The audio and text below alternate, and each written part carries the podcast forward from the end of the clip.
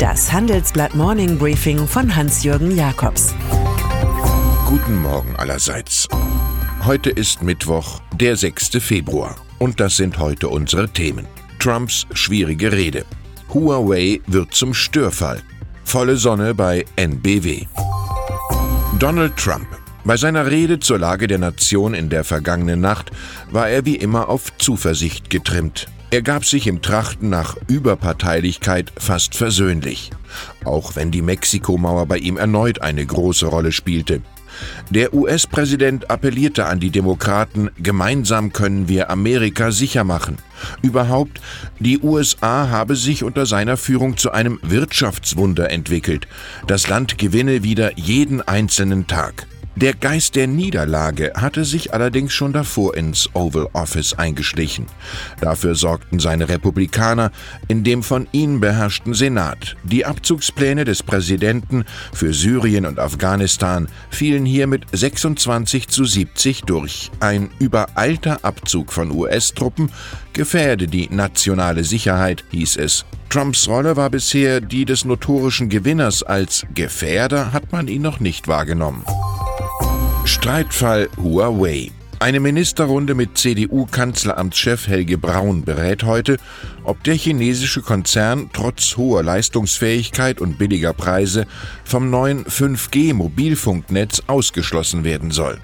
Es geht um Schutz vor Spionage angeregt von den USA, was alle sonst üblichen Lobpreisungen des freien Handels verstummen lässt.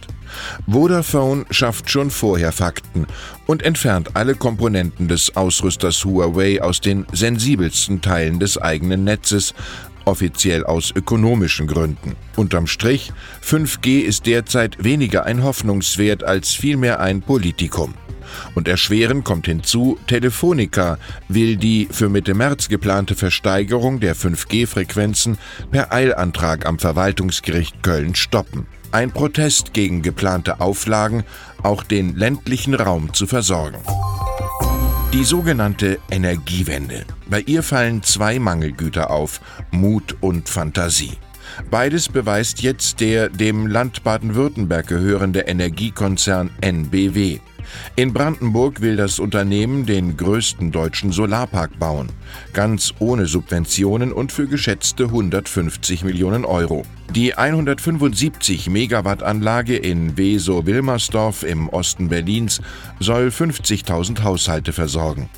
Der erste Strom könnte schon 2020 fließen, sagt uns Technikvorstand Hans-Josef Zimmer. Seneca könnte ihm gefallen. Nicht weil es schwer ist, wagen wir es nicht, sondern weil wir es nicht wagen, ist es schwer. Ein langer Machtkampf endete gestern Abend mit einem Verpuffungseffekt beim konventionellen Kraftwerkskonzern Uniper einer Abspaltung von E.ON. Vorstandschef Klaus Schäfer und Finanzchef Christopher Delbrück müssen gehen.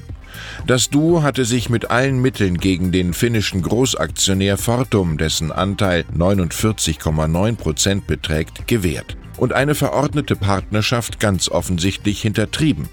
Da sah sich Aufsichtsratschef Bernhard Reutersberg im Zugzwang.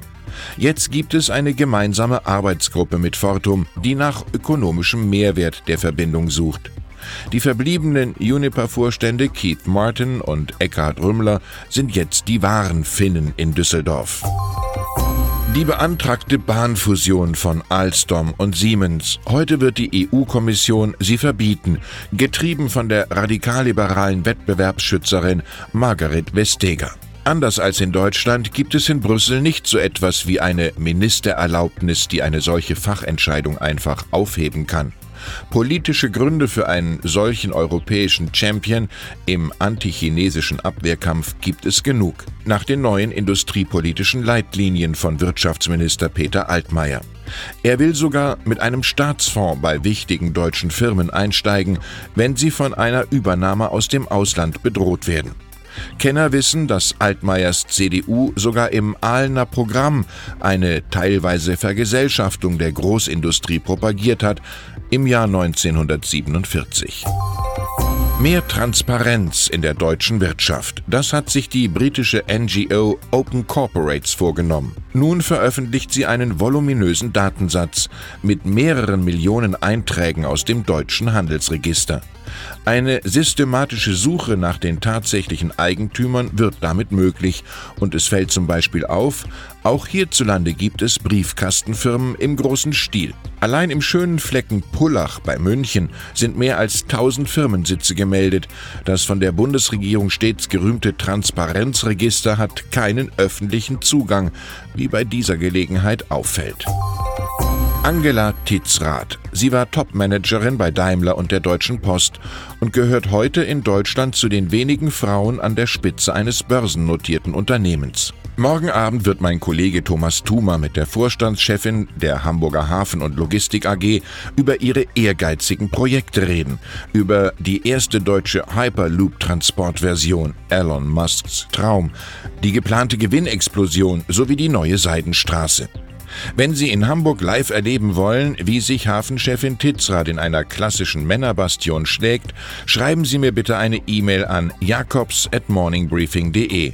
Zwei Karten habe ich zurückgelegt und wie immer, das Los entscheidet. Und dann ist da noch seine königliche Hoheit Ernst August, Prinz von Hannover.